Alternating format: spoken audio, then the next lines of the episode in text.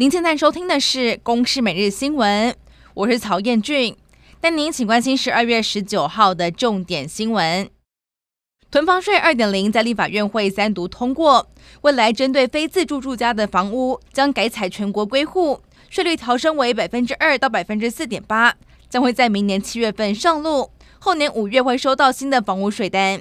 有专家表示，新法上路之后，原本就由县市税率不同、没有全国归户的特点，来达成节税目的的做法将明显减少，将冲击到多户持有者，而且新屋的影响比旧屋明显。备战大选，民众党总统候选人柯文哲端出政见，上午召开国家治理记者会，重申要终结有权无责的总统制，打造联合政府。而民进党赖清德上午是和立委候选人出席文化界挺赖大会，喊话要选对的人，走对的路。至国民党的副总统候选人赵少康，十八号晚间和台大的座谈，直言是要声援香港一传媒创办人黎智英，也说看到了中国对香港的管控，自己也不会想去香港和中国。中共不止军机舰扰台，十七号有两枚气球逾越了海峡中线。十八号又侦获一枚空飘气球，位于基隆西北方约六十七里。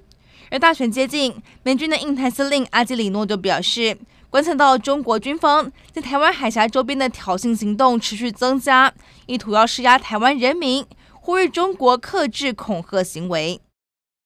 中国甘肃在昨天深夜十一点五十九分发生规模六点二强震，灾情也波及青海。目前已知有一百一十六人死亡，超过两百人受伤。而救难人员表示，目前气温是零下十几度，增加风险，也导致黄金救援时间可能不到七十二小时。我方陆委会指出，已经经由两岸既有的联系机制表达慰问，也愿意提供必要协助，希望灾害降到最低。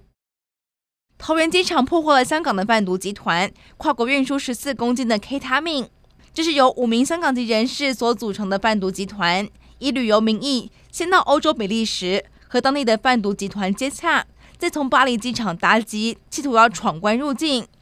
桃园地检署依违反毒品危害防治条例罪嫌，把犯嫌四人提起公诉，而绰号这样的在逃王姓主嫌已被发布通缉在案。日本自民党派阀传出上亿的回扣丑闻，在日本引发哗然。东京地检署以违反政治资金规正法嫌疑，强制搜查自民党的最大派阀安倍派的清和政策研究会办公室。日本首相岸田文雄回应，自民党需要保持危机感，并努力挽回民众的信赖。以上内容由公视新闻制作，感谢您的收听。